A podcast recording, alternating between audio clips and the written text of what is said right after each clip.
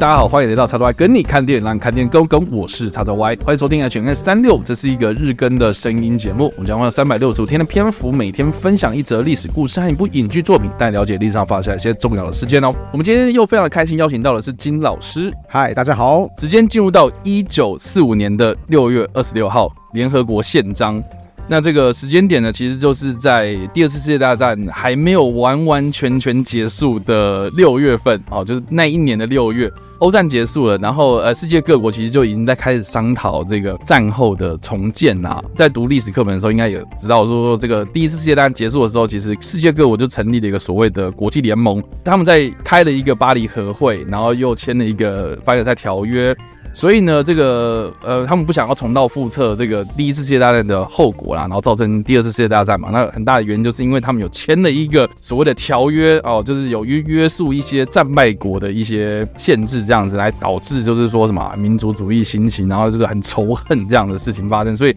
他们就想说，好，那我们就不要再开会，然后我们就，哎呀，不是说不要再开这种比较有点在算账的类型的那种会，然后也不要再签这种什么的。条约，我们就成立一个类似国际联盟的这样的一个组织，然后来真正把它发挥到就是国际互助啦、国际合作这样子一个目的性的一个组织啦，所以就成立了所谓的联合国的宪章这样子。那这个宪章其实就有点像是宪法的概念了，就是说它其实奠定了后续联合国所有所有的啊所推行的法案也好，或者他们所所推行的所有的政策。决议也好，就是都是根据这个所谓的宪章的精神啊去做的延伸。那这个故事其实可以回溯到，就是一九四五年的六月二十六号，就是在联合国国际组织会议哦，就是还没有正式成立这个联合国啊，就是会议啦哦，就是他们召集了大概五十一个国家哦，然后就开了一个会啊，在美国旧金山开了一个会。然后呢，哦，就是诶、欸，开完会之后呢，五十一个国家就来签字，唯独就是少了波兰这个国家，所以就是先五十个国家签字这样子。值得一提的事情，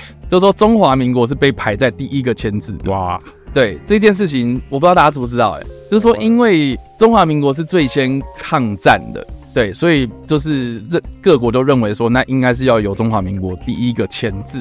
所以呢，当时然后就是中华民国其实派出了代表。总共有十一个啊，其中一个比大家比较知名的应该就是胡适啦。但是偏偏胡适在签名的这一天，就是因为某些事情，然后就没有出席这样子。第一个签字的人啊，就是当时的中华民国行政院的代理院长宋子文。哇哦，这个人金老师应该知道是谁吧？啊，非常知道，他就是宋庆龄他们的就是兄兄弟，对，也是个贵族世家。是应该这么说吧？当年那个嗯。有甚至有所谓的个四大家族嘛，就是共产党非常喜欢说啊，这个蒋介石他们贪污啊，然后就有四大家族啊，然后四大家族其中有一个就是宋子文他们所代表的家族，对。啊，宋子文他本身也是学经济出身的，所以他其实有一段时间管理了中华民国的财政部，对，所以算是一个。的确是，如果研究中华民国历史，他是一个蛮重要，也是一个蛮经典的一个人物。对，那反正啊，好，就是呃，中华民国是第一个签字的，然后接着就是苏联、英国、法国，然后这样呃，按照英文的字首字母，然后去排排序签字。主办国美国是最后一个签字，所以这个是比较特别。那我们刚刚说了嘛，就是我其中一个没有出席的就是波兰呐。那波兰呢，就是在两个月之后呢，就签署了这个宪章。所以在两个月之后，也就是在十月二十四号这一天，一九四五年的十月二十四号这一天呢，才正式的生效。基本上就是这个样子啊，就是联合国宪章。那联合国宪章里面的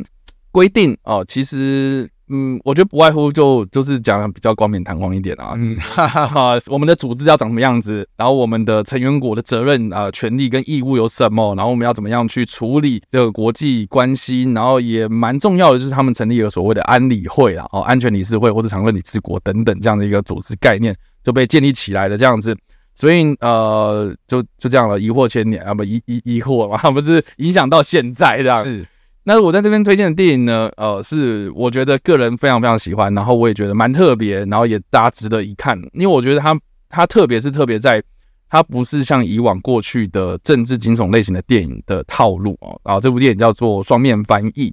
啊，那英文直译的话就是就是翻译呀，就就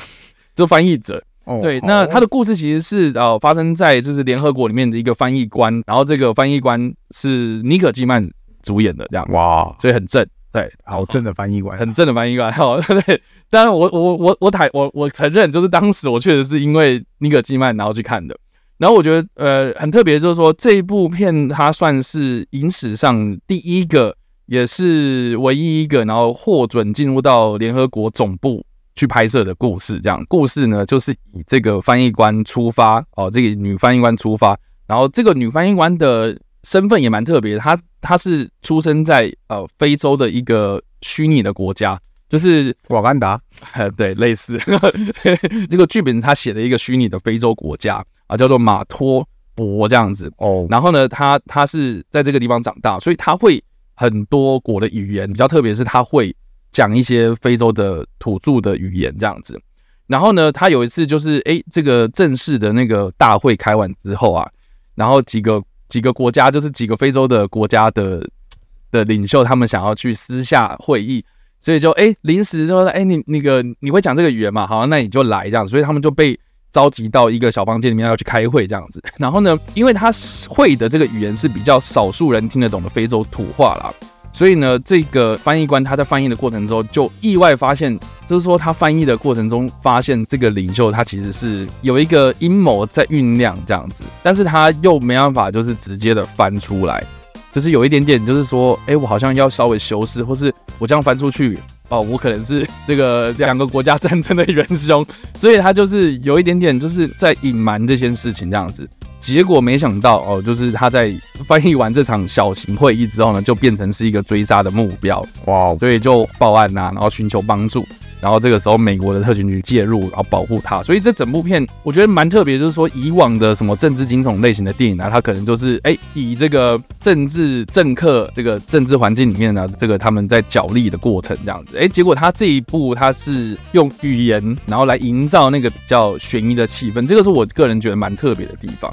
那当然就是说，呃，他其实里面也有讲到一些办案的过程，然后他发现说这个非洲他们当地有很多那种比较复杂的关系，然后这个翻译。翻译官他其实，在投靠警方啊，或是投靠这种比较公权力的时候，他也没有说实话。这个调查单位他也在调查这个翻译官的身世背景的时候呢，也发现他有。蛮复杂的一些背景啊，所以，哎，我觉得这部片它其实某方面程度呈现了国际局势的复杂性，然后包括语言的隔阂啦，哦，包括这个在国际事务上讨论的时候，他们可能会面临到的一些问题，这样子，我觉得蛮特别的。所以，这个这个我我真的蛮推荐大家去看的。而且，这个好像也被当时的好像是联合国哪一个官员吧，就是认证说这个是我，他这他就说这个是我认为最贴近真实联合国里面运作的。电影这样。哦，是。对对对，就是有官方他们真的就是有去认证说他们觉得还蛮推荐这部片，哦、对，然后也蛮值得一提，就是说这个我刚刚有讲到那个虚拟国家嘛，它其实就是新巴威国境内的一个国家公园的名字这样，嗯，然后里面然后它那个非洲土著的那个语言，它其实是呃混合了两种。非洲土话的混合体，所以它是算是电影，它又创造了一个全新的国家，又创造了一个全新的语言这样子。然后我觉得尼可基曼他真的很敬业，就是他要去学这些语言，然后他一方面又要他要会讲，那不是翻译完就算了这样子，他又要会讲，他又要去演一个联合国的算是工作人员这样子，所以我我觉得其实蛮特别的。